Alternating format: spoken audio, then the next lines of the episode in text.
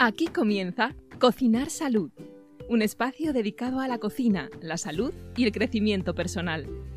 Cocinemos juntos la vida que deseas y mereces. Comenzamos.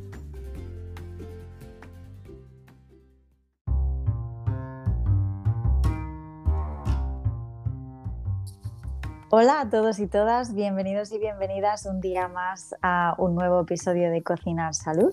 Estoy muy contenta porque hoy pues tengo el placer de contar con Dunia, Dunia Mulet. Eh, no es la primera vez que entrevisto a Dunia, eh, ya lo hice para, para, el Congreso de Fermentación y, y fue genial, así que estoy súper, súper contenta de, eh, pues de recibirla hoy con nosotros. Hola Dunia, ¿cómo estás?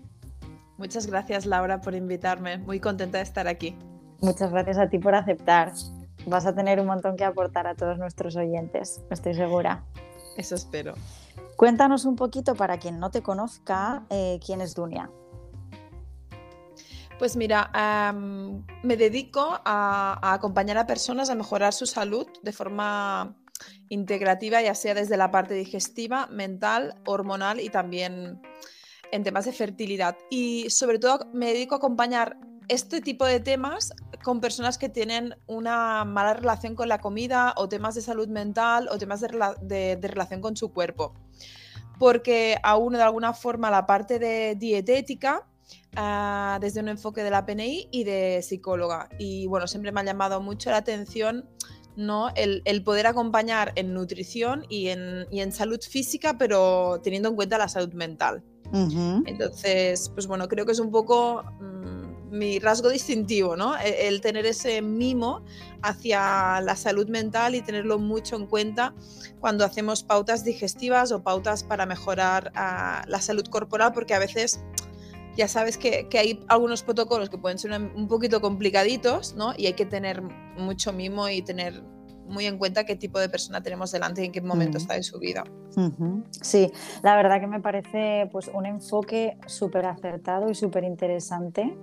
Eh, y siempre que, bueno, pues si se ve tu Instagram o si se escucha algunas, algunas eh, entrevistas en las que has tomado parte o alguno de tus vídeos o pues me llama mucho la atención varios conceptos, em, pero creo que voy a empezar preguntándote por la alimentación consciente, porque es algo que mencionas mucho y, y me gustaría, pues para quien no conozca el, el, concepto, que nos cuentes un poquito qué es esto de alimentación consciente.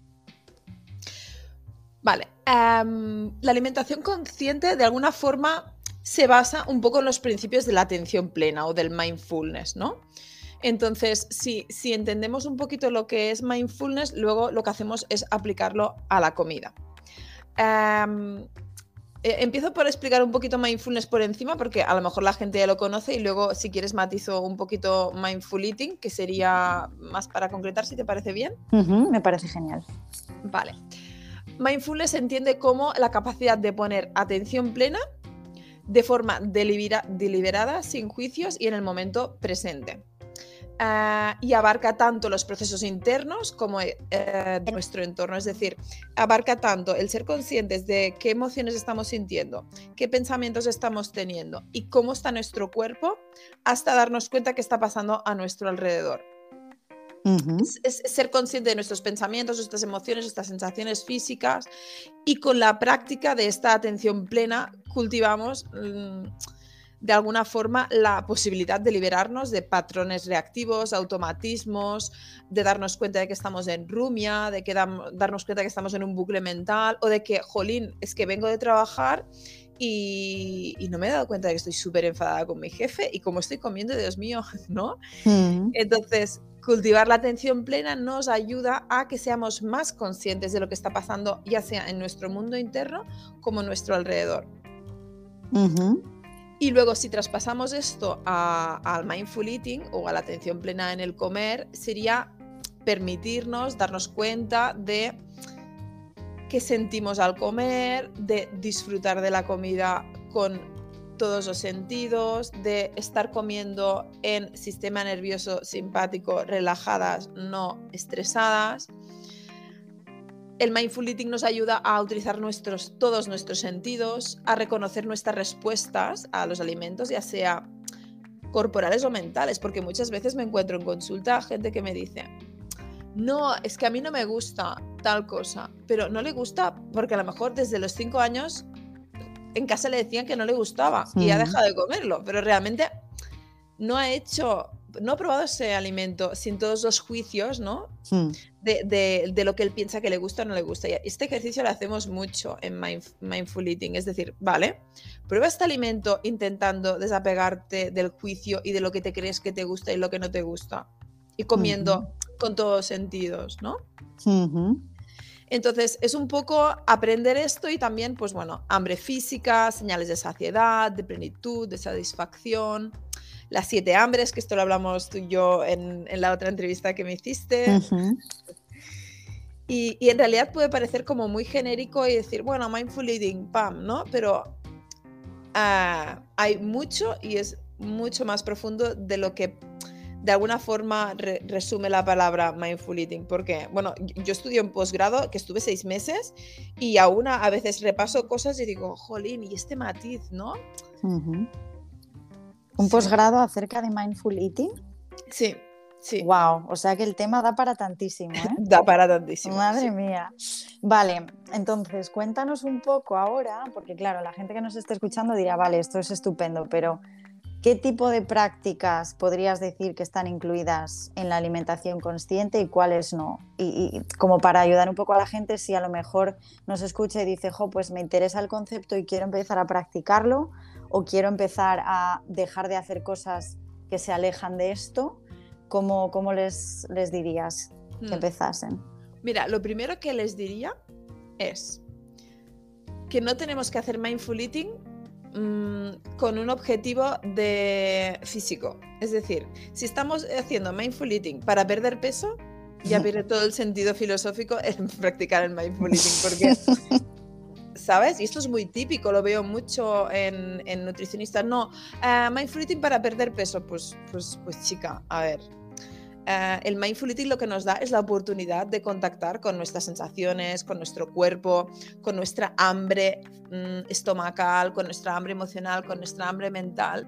Y el mindful eating es confiar en que nosotras podremos tomar elecciones mm. desde la conexión si, si, tenemos que utilizar el mindful eating como una herramienta externa para controlar nuestro peso, es que está perdiendo todo, no tiene ningún sentido.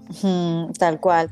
De hecho, bueno, perder peso puede ser una de las mm, consecuencias de hacer mindful eating, pero me imagino que incluso ganar peso también puede ser otra consecuencia, ¿no? Porque si, es decir, si no estás conectado con tu cuerpo, em, es posible corrígeme si me equivoco, eh, que haya gente que no tenga mucho apetito o que no tenga mucha hambre porque no se permite eh, tomarse el momento para comer, ¿no? Mucha gente, yo pues tengo personas, hay personas que conozco que me dicen, uff, yo es que no como casi en todo el día porque estoy tan nerviosa, tan estresada que es que no me puedo sentar a comer. Entonces, me imagino que si estas personas... aquí hay que replantearnos cosas. Ya, desde luego, desde luego. Pero me imagino que estas personas, si empiezan a practicar el mindful eating y se permiten un par de veces al día al menos darse ese tiempo para comer hasta sentirse saciadas, pueden llegar a ganar peso, ¿no? Sí, sí, sí. Pero partimos de la idea, no tenemos que partir de la idea que todo el mundo quiere perder peso. Yo tengo mucha gente en consulta que quiere ganar peso, que está en infrapeso. Mm. O mucha gente que está en anorexia o que está en restricción, o mucha gente que por problemas de desbiosis ha ido perdiendo peso, perdiendo peso, tolerando cada vez menos alimentos. Y nos las vemos, ¿eh? Para poder subir peso y que su sistema digestivo tolere los alimentos. Mm, ya. O sea, que aquí normalmente siempre lo miramos desde, uy, ganar peso es, ¿no? Pero en realidad lo que nos da el mindful eating es regulación. Mm evidentemente, yo tengo un programa que es un programa de tres meses que es Sal de tu mente, nutre tu vida y nunca lo hablamos, pero en los testimonios finales ah, yo no lo cuelgo porque no quiero promocionar mis programas mm, explicando ¿no? que la gente pierde peso o que se desinflama, no sé qué, porque no es este el objetivo, sino que el objetivo es conectar con ellas y la mayor parte pierden peso o pierden grasa o se regula su metabolismo y salen mejor las glicemias. Mm. Pero es es, uno de los muchos beneficios que encuentran porque encuentran más calma, encuentran más conciencia, eh, disfrutan mucho más de la comida, es va mucho más allá. Mm, ya, sí, sí, desde luego. Vale, pues ahora imagínate que yo te digo, Dunia, mm, me encanta esto, quiero aprender a hacerlo, quiero empezar a introducir prácticas de mindful eating cada día. ¿Qué hago? Mira, mm, hay, hay, dos formas de practicar el mindful eating, igual que el mindfulness. Una es la práctica formal, que es la meditación grabada o que tú sigas, ah, y, la otra es la informal. ¿vale? La informal puede ser desde que estamos lavando los platos, a que estamos cocinando, a que estamos comiendo, intentar en ese momento de forma deliberada eh, ser conscientes de todo este mundo interior y exterior y intentar todo el rato poner la atención en los sentidos, en estar conectada, en estar presente. Esto sería informal, ¿no? O me pongo a cocinar, estoy cortando la cebolla, pues venga, corto la cebolla. No necesito un podcast ah, que suene la música y los audios y, o los stories pasando mientras corto cebolla, ¿no? Mm. Entonces, esto sería una práctica súper fácil, es decir, cocina, eh, come sin distracciones sin podcast, sin, cosas que te agobien, sin noticias, sin, ¿no? sin tanto ruido. Intenta comer haciendo solo una cosa, comer o cocinar.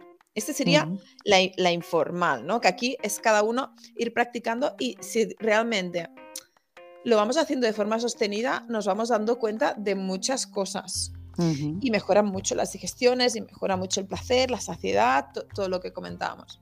Y luego está la formal, que si, quieren hacerlo de forma formal, bueno, yo tengo un montón de, meditaciones grabadas y hay un montón de ejercicios que se pueden hacer de diferentes temas, ¿eh? Pero para empezar, simplemente el hecho de sentarse, ponerse un plato bonito, la mesa bien puesta. Si tienes vistas, pues aprovechalas. Si no tienes vistas, no te pongas las noticias chungas. Intenta, ¿no? Pues que sea un entorno agradable. Una, puede haber una música de fondo clásica o que no interrumpa mucho, o una de estas sintonías ¿no? de meditación. Y luego simplemente hacer tres respiraciones profundas, lentamente, darnos cuenta de cómo estamos a nivel mental, qué pensamientos tenemos en la mente, cómo va nuestra mente de rápido, cómo, nos, cómo, cómo está nuestra mente, ¿no? Darnos cuenta de qué emoción predomina y darnos cuenta de cómo está nuestro cuerpo. Dos respiraciones o tres más y cerrar, que estos son mm, ni cinco minutos, hacerlo lento y ahora te he explicado así pim pam pum. ¿eh? Esto lo tengo, bueno, en, mis programas esto está grabado, pero bueno, que esto es tan fácil como estas tres respiraciones, como estoy a nivel mental, emocional, físico, corporal y tres respiraciones más. Con respiraciones deliberadas, lentas, para bajar el ritmo, para entrar en sistema nervioso parasimpático, relajadas. Vale. Está para cositas fáciles, ¿no? Para la gente que nos escucha. Sí, genial. Em, cuando, o sea, normalmente cuando se habla de estos temas es cuando te das cuenta de cómo algo tan fácil, o sea, cómo tenemos que aprender a desaprender. O sea, no me puedo creer que estemos, mm, o sea, que estemos explicando a la gente cómo hay que cocinar, cómo hay que cortar una cebolla. Me refiero, estamos tan, vivimos en un mundo tan sumamente frenético y en el que recibimos tanto input que no podemos vivir sin input. Y llega un momento en el que no somos capaces de cortar una cebolla sin hacer otra cosa. O sea, es que si esto se lo cuentas a mi abuela, eh, pues que lamentablemente no está aquí con nosotros ya, eh, mm. se quedaría asustada, diría, o sea, no, no me puedo creer esto, ¿no? Y, y, ahí es donde te das cuenta del efecto que tienen las cosas tan sumamente sencillas, que es como, es que no necesitas hacer nada complicado ni gastarte 300 euros, ¿no? Lo único que necesitas es dejar el móvil encerrado en tu habitación y cortar la cebolla sin hacer nada más, o sea... Sí pero claro. y esto, esto es lo complicado. Esto es lo mm. complicado porque cuando llegamos a cocinar o llegamos a comer, llegamos después de todo el día tareadas, estresadas, con multitasking y con multitud de información. Y la mente no quiere bajar el ritmo. La mm. mente se siente productiva, se siente se siente que, que, está en la cresta de la ola y que todo es muy guay porque estoy siendo exitosa, productiva, estoy haciendo mil cosas y se siente muy guay. La mente no quiere bajar el ritmo Mm. mm, en ese momento, pero nosotras es el momento en que si practicamos la meditación somos capaces de salir, darnos cuenta de, a ver, hello, Dunia, Mm. porque a mí también me pasa, ¿eh? Sí. A ver, Dunia, ¿cómo estás? sí. Fíjate cómo estás haciendo las cosas y se te caen de las manos. Deja estar todo, deja estar los altos de tus amigas, coge la tabla de cortar, te pones fuera en la terraza y cortas la cebolla fuera en la terraza tranquilita al sol, por Mm. favor. Y yo también me lo tengo que, que recordar, ¿eh? Pero Mm. por eso, porque seguimos una inercia, el mundo mm, actual nos lleva a, a producir, a hacer y, y no nos lleva a ser y estar. Y, y nos desconectamos y tenemos que estar atentas para volver a reconectarnos. Absolutamente, absolutamente. Vale, y ya nos has contado un poquito por encima los beneficios, pues bueno, que a lo mejor una consecuencia puede ser perder peso si es que lo necesitas perder o ganarlo si lo necesitas ganar, em, puedes desinflamarte, puedes sentirte mejor, pero cuéntanos un poco más en detalle eh, en qué más nos puede ayudar eh, practicar este mindful eating. Pu- Pues mira, siguiendo un poquito con lo que estábamos diciendo, si, si, si tenemos esos momentos de comer consciente, que en realidad pueden ser más informales, como te decía, o más formales, si hacemos las respiraciones y hacemos ese pequeño espacio, ya estaremos poniendo en nuestro día una, dos o tres veces de en algo. Con lo cual ya estaremos rebajando nuestro sistema nervioso simpático y estaremos teniendo momentos de parasimpático y esto nos ayudará a poder volver a este equilibrio y a esta paz de regulación del sistema nervioso de forma más fácil. Es decir, cuanto más medito y cuanto más practico el estar presente, más fácil me es regular mi ansiedad y mi estrés. Porque más integrado lo tengo y más espacios durante el día tengo de corregulación. Esto por una parte Que es muy importante porque se menosprecia, ¿no? Ah, y eh, la constancia es súper importante para integrar esto y que nuestro sistema nervioso se vaya ah, regulando mejor. Mm. También nos da más sensación de felicidad, de paz mental, de calma. Ah, mejoran, bueno, evidentemente todo el tema de eh, intestino-cerebro se regula mejor, mejores digestiones, ah, se, se genera más ácido clorhídrico, ah, se generan más enzimas para poder digerir. To- Todo lo que es sistema digestivo mejora muchísimo. De hecho, yo siempre digo lo mismo. Te puedes estar tomando enzimas y betaína toda tu vida si quieres, pero por favor, mastica. Porque Mm. le estás dando tu- todo tu trabajo al estómago y al intestino y tienes una boca para algo. Y es que Mm. además te gusta comer, te gusta comer.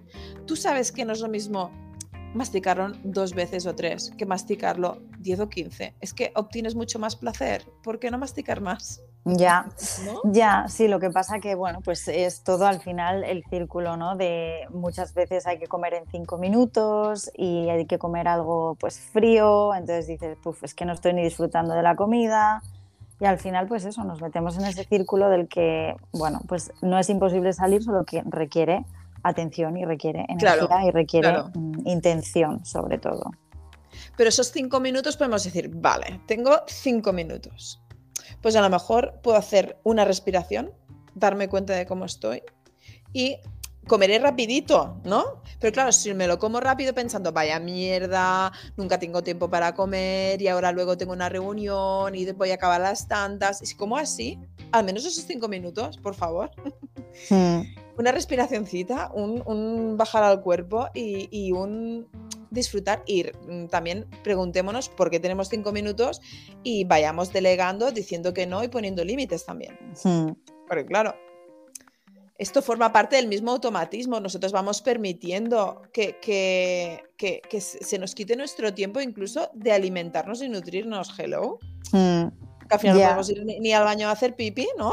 Es que- No, no, es que, claro, y es que ahí es donde te das cuenta de lo complejo que es cuando hablamos de estos temas, ¿no? No, es que no hago bien la digestión. Claro, es que te pones ahí a, a mirar y te pones ahí a tirar del hilo y aparecen ahí de todo, o sea, de todo. Claro, o, o estreñimientos porque no tengo tiempo de ir al baño a, a hacer caca. Sí, sí, Por el sí. amor de Dios. sí, sí, sí, tal cual, tal cual. Así es. Pues, Y- eh, ¿hay algún beneficio más que tenía anotado? Si quieres te lo comento. Sí, claro. eh, también tenía, reduce el, estrés crónico y mejora la habilidad también para superar malos hábitos, porque esto es importante y también te lo quería remarcar, porque claro, si, mm, por ejemplo, que luego no sé si me preguntarás por hambre emocional, pero eh, si yo tengo comer compulsivo o como mucho dulce o me cuesta gestionar mi relación con ciertos alimentos y me los como de forma compulsiva y en automatismo, el mindful eating me ayuda a regular mi conducta alimentaria y mi relación con los alimentos.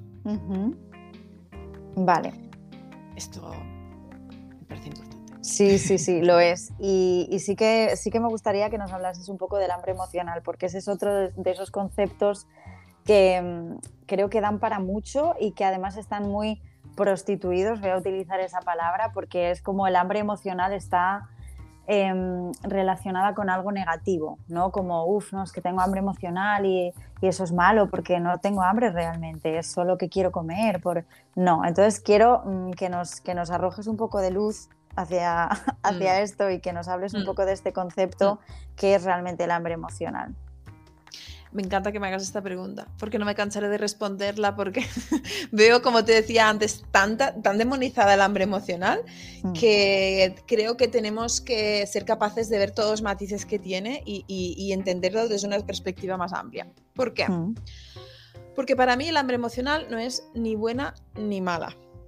Lo que sí que nos puede generar problemas o dificultades puede ser que solo tengamos como estrategia de regulación emocional el comer.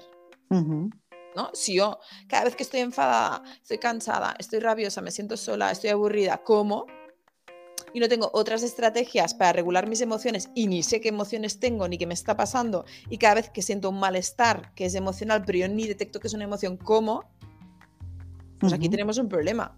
Pero el problema no es el comer emocional, porque yo como a nivel emocional también.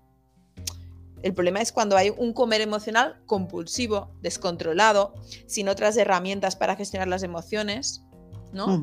El comer emocional tiene que ser una estrategia más. Es decir, yo puedo tener un día fatal, muy malo, y puedo decir, mira, pues me voy a coger un tostito de chocolate, me voy a hacer mi, función, mi infusioncita, eh, me lo voy a deshacer dentro y me lo voy a comer conscientemente y mira, eso es como cierro el día el día tan amargo que he tenido, me lo cierro. Claro, eso es un comer emocional consciente. Pero claro, si yo llego, no sé ni lo que tengo, no, no me como mi cena eh, y, me como una tableta de chocolate, ya. No es lo mismo comer emocional que comer emocional compulsivo, que, tener un atracón, que, que no ser consciente de lo que está pasando, porque puedo tener un comer emocional muy consciente y decir, jolín, mi abuela me ha hecho el bizcocho que me hacía de niña y solo de verlo mm, se me llenan los ojos de lágrimas, ¿no? Mm. Si tenemos la suerte de tener a nuestras abuelas, evidentemente, ah, ¿cómo vamos a decir que no a eso? Que hemos crecido con eso. A, no ser, que seamos celíacas. Ya, sí, sí, sí. O tengamos un problema intestinal. Bueno, da igual, los macarrones sin gluten que nos lo haga la abuela, da igual, pero me, explico, ¿no? Sí, Ese plato de la abuela o de la madre o, de nuestra tradición que nos trae tantos recuerdos, cuando vamos a comer eso, eso es comer emocional.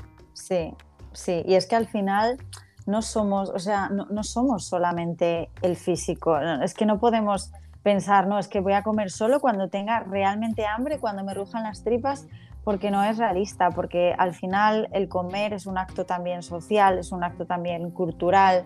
Eh, te vas los domingos a comer a casa de tus padres, yo pues los tengo un poco lejos y como que no puedo hacerlo, pero por poner un ejemplo, ¿no? Pues al final a lo mejor cuando te vas a comer a casa de tus padres el domingo no tienes hambre porque has desayunado tarde, pero comes con tus padres porque es el acto de comer con tus padres, no es mm. comer por hambre, ¿no? Entonces, bueno, al final, como tú dices, em, el problema está cuando se hace esto continuamente, cuando estás desconectado de tu cuerpo completamente, comes sin hambre, comes para llenar vacíos, pero al final asociar de manera permanente el hambre emocional con algo negativo, pues no, porque tiene todos estos matices que tú nos has explicado. Porque si solo es mm, comer emocional para llenar un agujero emocional y yo este agujero no lo sé llenar de otra forma, Claro, por eso en terapia muchas veces cuando trabajamos mm, comer emocional o relación con la alimentación, a veces ni hablamos de alimentación, hablamos de estrategias. Tienes un Mm. mal día, ¿qué puedes hacer? Me puedo dar una ducha, puedo llamar a una amiga, puedo salir a caminar, contacto con la naturaleza, abrazar a mi gato. Es que hay gente que se olvida de que puede hacer todas, es- todas estas otras cosas Mm. al darse cuenta de la emoción que tiene. Y, y- trabajamos el romper con ese automatismo, ¿no? Y el ir metiendo cosas que también ayudan a corregular nuestras emociones.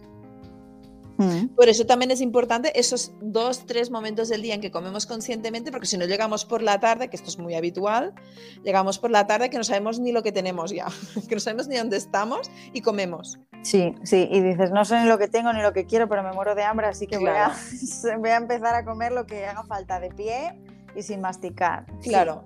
Por eso Sí. hay que ir poniendo esos frenos ¿no? al sistema nervioso para que se vaya corregulando y no llegar tan apuradas al final del día, porque los atracones son al final del día. No- la gente no se levanta y se tiene un atracón, normalmente. Ya, sí, y, y por eso también esto derriba el mito de lo que se suele pensar de no, es que si me meto a atracones lo que tengo que hacer es prohibírmelo y, y no sé qué, y no. No, o sea, al final lo que hay que hacer es pensar por qué te metes un atracón y buscar estrategias para, Sí. bueno, pues para que eso no ocurra, ¿no? Para que esa fuga pues vaya por otro lado. Sí. Así que... y las que sí. personas que tienen atracones no deberían restringir, deberían incluso hacer tres comidas bien organizadas y en rutina, porque a la que restringes normalmente hay la conducta compensatoria de, de tener una sobreingesta. Entonces, lo que intentamos siempre es, aunque no, que haya un orden, como, como un niño que, que está empezando a comer y necesita sus rutinas, ¿vale? Mm, poner rutinas a- a- para que nuestra mente no se vaya a restringir o atracarse. mm. Esto es importante. Mm, Pues sí. Em, una de las preguntas que te quería hacer también, eh, aunque yo creo que ya la has respondido, pero te la voy a hacer por si acaso crees que se te haya quedado algo importante en el, en el tintero, y es de qué manera están relacionadas el hambre emocional y la alimentación consciente. Pues sí. Bueno, el resumen de lo que hemos dicho antes para mí sería que no es lo mismo el comer emocional que el comer emocional compulsivo, que el comer emocional consciente, ¿no? Eh, con el ejemplo, por ejemplo, del chocolate, ¿no? Todo el mundo podría decir, esto es comer emocional, pero claro, eh, ¿cuál es la diferencia? Es el grado de conciencia, autocuidado, presencia, conexión con el momento presente. Entonces, un hambre emocional puede ser consciente, deliberada, y yo puedo decir, venga, he tenido un día de mierda, son las 10 de la noche, hablo así directamente, son las 10 de la noche, mis amigas no me van a contestar, no tengo nadie con quien hablar, ah, voy a, o sea, yo sondeo mis estrategias, yo sondeo cómo estoy y yo decido ah, pues tomarme ese chocolate o hacerme eh, es, es- ese comer que me nutra ah, esa emoción que ahora mismo, o sea, es una de las otras posibilidades para gestionar mis emociones, no la única. mm. Vale, genial. Y mm, hay otro concepto que me parece muy interesante, que bueno, eh, más que un concepto, pues podríamos decir una, una palabra o una definición, ¿no? Pero que también creo que es muy extenso y que pues tiene mucho que sacar de ahí, que es el tono vagal. Y además creo que es algo que está muy de moda y que cualquier persona que se meta en Instagram eh, pues va a encontrar un reel de cómo mejorar el tono vagal. Mm, Sin embargo, creo que hay mucha gente que no tiene ni idea que- de qué es esto, así que creo que nos vendría súper bien que nos expliques un poco más acerca de este tema. Vale, am, bueno, cuando, cuando existe mucho estrés, mucha inflamación, suele haber una, una vagotomía, es decir, que tenemos un bajo tono vagal. ¿Qué quiere decir tener un bajo tono vagal? Es que es todo lo que hemos estado hablando, de hecho, ¿no? Es que es nuestro sistema nervioso simpático, estamos todo todo el tiempo en sistema nervioso simpático, es decir, en excitación Mm, ah, huyendo, estresadas, haciendo mil cosas, multitasking. Estamos en activación. El sistema nervioso simpático es el que nos activa. ¿Qué pasa? Que estamos mucho más tiempo del que deberíamos activas, estresadas, en acción y produciendo. Y esto puede causar estragos en nuestra salud mental, física y emocional. Y esto resulta en problemas en el tono vagal, porque nos pasamos el día estresadas, haciendo mil cosas, ah, hiperestimuladas e incluso, pues bueno, mm, y me incluyo, ¿eh? muchas veces incluso cerramos el día eh, revisando el móvil, ¿no? Mm. Más información. Mm, sí. Entonces, ¿esto qué hace? Hace que, que haya más ansiedad, rumia mental, estrés, que, nos que, que se dificulte mucho entrar en una en una regulación de ese sistema simpático en sistema nervioso parasimpático, que podamos relajarnos, ¿vale? Y todas estas situaciones resultan en un bajo tono vagal por permanecer demasiado tiempo en, en alerta. Y hablamos de tono vagal porque hablamos de nervio vago, y el nervio vago no es un nervio que digas que es, vago porque no quiere trabajar. La verdad que el nombre no le hace justicia, ¿eh? No, se dice vago porque vaga, ¿no? Por, mucha parte de nuestro cuerpo ah, y está interconectado con un montón de órganos. Y con sus terminaciones nerviosas capta todo lo que sucede eh, a nivel de microbiota, intestino y diferentes órganos y envía la información al cerebro.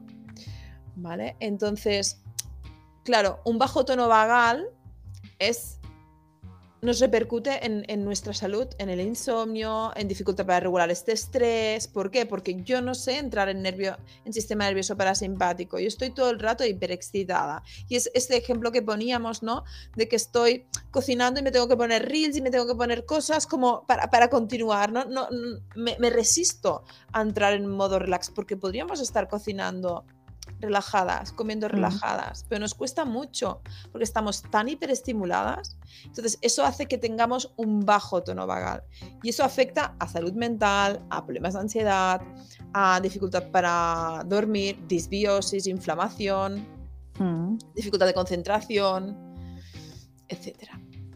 Mm. Sí, bueno, lo que tenemos todos, vaya. Sí. en resumen, lo que nos pasa a todos hoy en día. Tendríamos que quemar los móviles. Sí, sí. La verdad que sí. Oye, a mí, mira, me parece muy gracioso, no sé si te pasa a ti, pero yo cada vez que pienso digo, ¿cómo podíamos vivir sin móviles? ¿Cómo? ¿Cómo lo hacíamos? No, no, no lo entiendo. No lo entiendo. O sea, me parece como de una película de ciencia ficción. Es que vivíamos, yo me acuerdo que iba a buscar a mis amigas a casa. Ya, ya. Y, yo, me acuerdo incluso que cuando estaba haciendo el Erasmus en Italia, yo no tenía, yo empezamos a tener móviles y podíamos enviar SMS, pero yo me hacía perdida para saber que había llegado bien y tenía una tarjeta de cobro revertido para llamar a mis padres una vez al mes o dos. Ya, ya. Ni fotos, yo no tengo casi fotos de mi Erasmus, claro, tendría 10.000 si hubiera ido ahora con mi smartphone. En ese entonces, pues casi no tenía fotos. Ya, wow. Muy fuerte, ¿eh? Sí, sí, es Pero claro, menos fotos, menos información, hay mucha más vivencia, hay mucha más conexión con el entorno y con las personas y con nosotros mismos. Hay más momentos de silencio. Mm, sí, sí. Sí, bueno, tiene pues sus cosas buenas y sus cosas malas. Eh, así que a ver si en algún momento conseguiremos aprender a vivir con ellos sin que nos consuma. no lo tengo yo muy claro, pero bueno, habrá que intentarlo. El tema es que se ha tejido tanto la comunicación a través del móvil que un poco si dejas el móvil te aíslas. Sí, sí. que no quedas con tus amigos, ¿no? Es como, vale, tengo que dejar el móvil, pues mira, si, estoy muy enferma, estoy mm. con COVID en casa, mm, no necesito hablar con nadie, me pongo aquí con los libros, ¿no? Pero si tengo que quedar, si tengo que trabajar, ahora mismo tú estamos grabando gracias a Internet. Sí, absolutamente. Y si, hemos no nos podido... conoceríamos. Claro, claro, claro. Es que, es que es eso. Te paras a pensarlo y es, es una locura, la verdad. Es una locura. Y mm, entonces, con todo esto que hemos hablado del tono vagal, eh, claro, e, es evidente que la alimentación consciente, el mindful eating, es una de esas estrategias que nos puede ayudar a mejorar el tono vagal. Hmm. Hmm. Porque todo lo que sea meditación y, corregular esa capacidad de, pasar del sistema nervioso simpático para simpático está estimulando e, ese tono vagal. Mm, mm. vale. ¿Y qué otras actividades em, o estrategias nos podrían ayudar a mejorar el tono vagal? Pues hay varias. Mm, desde tener, por ejemplo, un orgasmo o tener sexo hasta tomar el sol de forma relajada, baños del mar, andar descalzas, hacer gárgaras, todo lo que es estimular la, la, glotis o cantar también es muy interesante. Masajes, todo lo que nos relaje estimula nuestro tono vagal. Y luego hay como estas cosas un poco diferentes, pues como esto, pues hacer gárgaras, cantar, que a lo mejor se nos escapa un poco, ¿no? Decir, esto no lo veo tan meditativo, ¿no? Pero también. Fíjate, a mí eso me parece súper interesante. Eh, me leí un libro de, acerca del tono vagal y leí que hacer gárgaras y provocarte arcadas mejoraba el tono vagal, o sea, provocarte arcadas, obviamente sin llegar a vomitar ni nada de eso, ¿no? O sea, como muy controlado. Em, y, lo estuve probando, estuve probándolo, igual es que lo probé muy poco tiempo, pero lo probé tres semanas y no noté absolutamente nada, absolutamente nada. O sea, yo como una subnormal, si me viera alguien, yo decía, si hubiera una cámara en mi, en mi baño, no sé, pero yo ahí dos veces al día provocándome arcadas con un cepillo de Pues, pues no, sabía lo de las arcadas.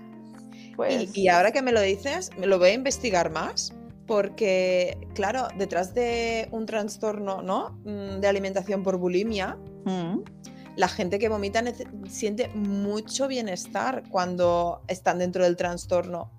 Y ahora me estoy pensando, a lo mejor a nivel fisiológico hay una parte de esa estimulación del nervio vago que les ayuda a regularse, aparte de, todo el mecanismo ¿no? de, restricción y compensación. Mm. Investigaré. Más abierto, ¿ves?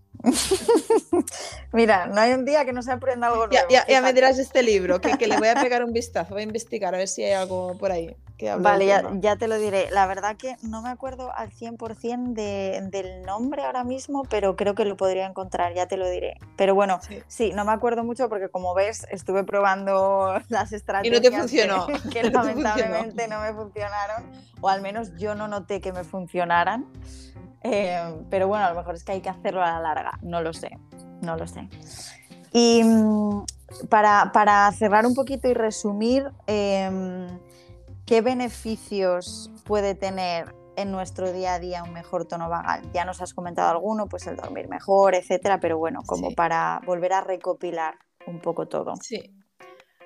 Bueno, el dormir mejor, ya sea de conciliación o de mantenimiento, porque son diferentes tipos de insomnio el tema de regular estrés y la capacidad de, de, parar, porque como te decía, es una pescadilla que se muerde la cola. Cuanto más estresada estoy, más difícil es que yo pueda estimular mi tono vagal. Entonces, mm. hay que empezar a introducir, si hace falta, pues con acompañamiento de alguien. Baja la inflamación, mejora patología digestiva, mejora regulación hormonal, tiroides, mm, descarado. La tiroides, la desregulación de tiroides es muy, muy emocional y está muy, muy relacionada también con el tono vagal y también toda la regulación a nivel hormonal del ciclo. Porque fíjate que cuando salió lo del COVID, eh, creo que fue en marzo o en abril, que salió, es de las épocas no me que, que más mujeres no tuvieron la regla o que se les atrasó, se les avanzó. Del estrés, del shock. Sí, sí, sí. Es Eso es brutal, es brutal. Mm. Es que un estresor heavy nos puede cortar la regla, o sea, o no cortar la regla, eh, me entenderás, ya si he ovulado, ya he ovulado, no, no hay nada que hacer ahí, ¿no? Pero mm. muchas mujeres que no habían ovulado se, les bloqueó el ciclo. Sí. Es que sí. Igual como con la microbiota, yo puedo tener un susto muy gordo, un duelo muy heavy, pasa algún accidente y yo me... ¿Qué pasa? Nos cagamos encima, se nos desregula la microbiota al momento. Mm. Porque toda la cascada inflamatoria de estrés es brutal. Ya, es que no nos damos cuenta de todo el impacto que tiene eso. O sea, hmm. como estamos tan metidos en ello, no hmm. nos damos cuenta, pero es, hmm. es brutal si te paras a pensarlo. Sí. Y como mejoras también para mí, súper importante, que es algo que yo estoy en búsqueda constante, menos bucla, menos rumia y más calma. Porque en realidad eh, queremos más calma, pero cuando la tenemos no sabemos qué hacer con ella. Eh, eh, sí, sí, totalmente. Eso me pasa a mí, vamos, ya te lo puedo decir desde ya. Eh, o sea, tengo una vida tan sumamente caótica y siempre me estoy quejando de Dios mío, necesito calma, pero cuando tengo calma no puedo calmarme porque ya estoy tan acelerada que es como... Cuando digo, ah, mira, pues voy a escuchar a estos audios que me quedan pendientes, voy a escuchar este podcast. Laura, no, tú haz una lista de cosas que hacer cuando realmente encuentres un espacio de calma. Ya, pues no hacer nada, tirarme en el suelo y mirar al techo y no hacer nada.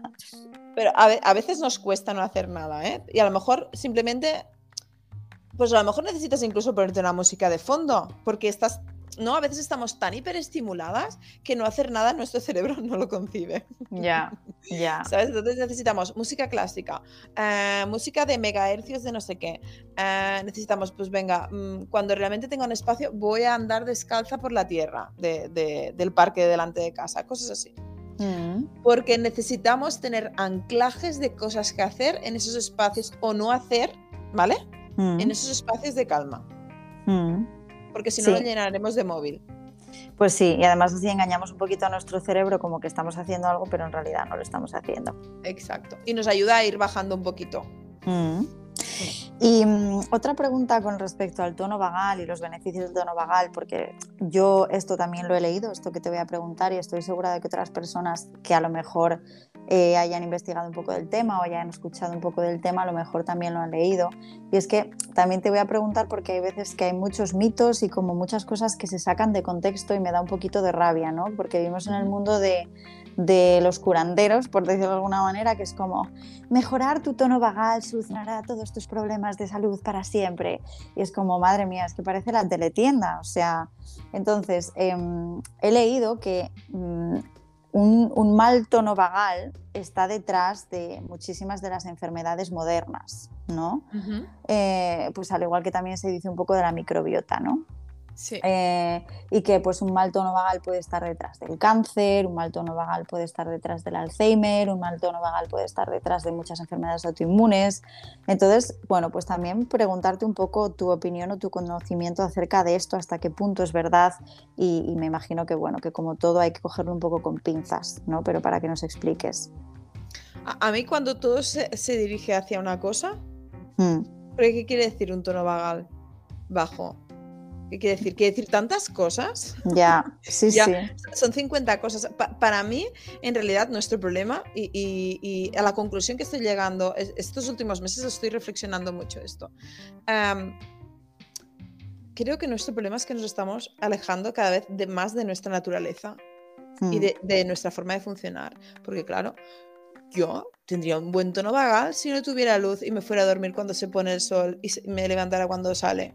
Mm. Tendría un, buen tono vagal si mm, estuviera más expuesta al frío y más expuesta al sol, si eh, no me pudiera comparar con 5 millones de personas a la vez.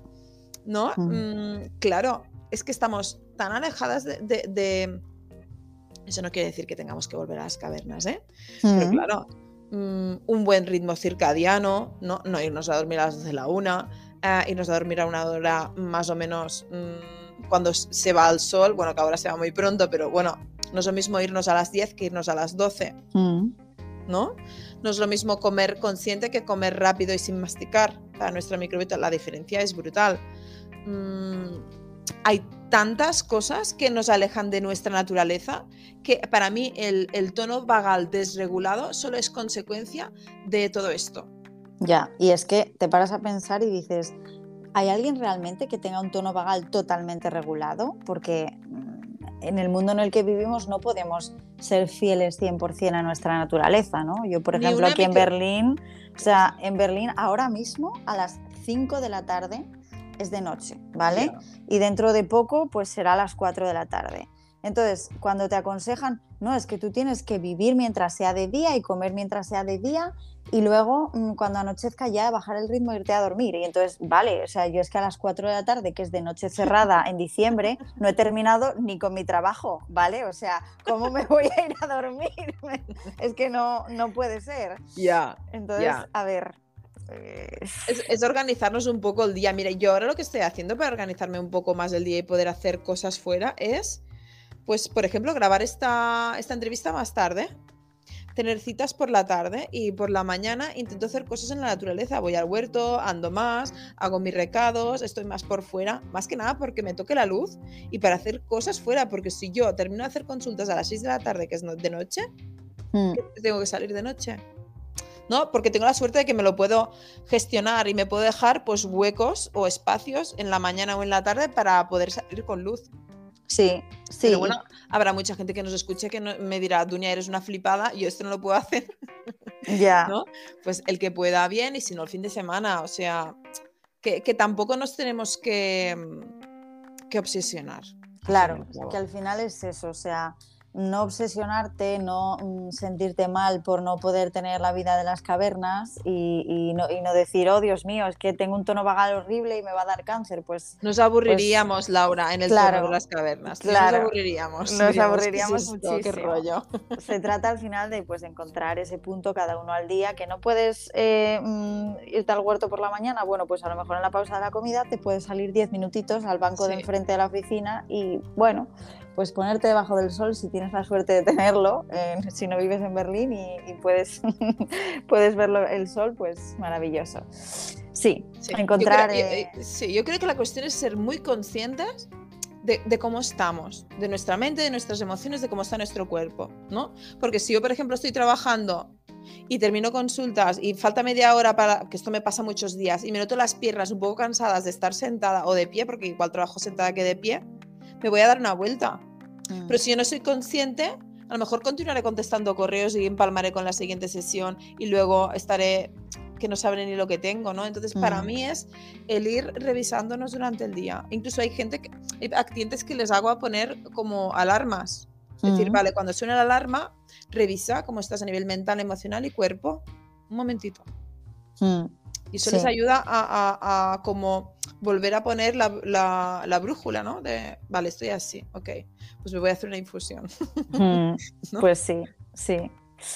Pues Dunia, em, para ser respetuosa con tu tiempo y también con el tiempo y cerebro de nuestros oyentes, porque creo que con tantos conceptos deben de estar un poco ya que, no saben ni dónde la tienen, em, pues por mi parte le pondría el cierre al episodio. Em, agradecerte, por supuesto, que, hayas estado con nosotros una vez más. Creo que hemos hablado de cosas pues súper interesantes y que, bueno, pues habrá gente que ya las haya escuchado, pero otra gente que no. Así que creo que podemos, eh, que podemos plantar esa semillita en, en algunas personas.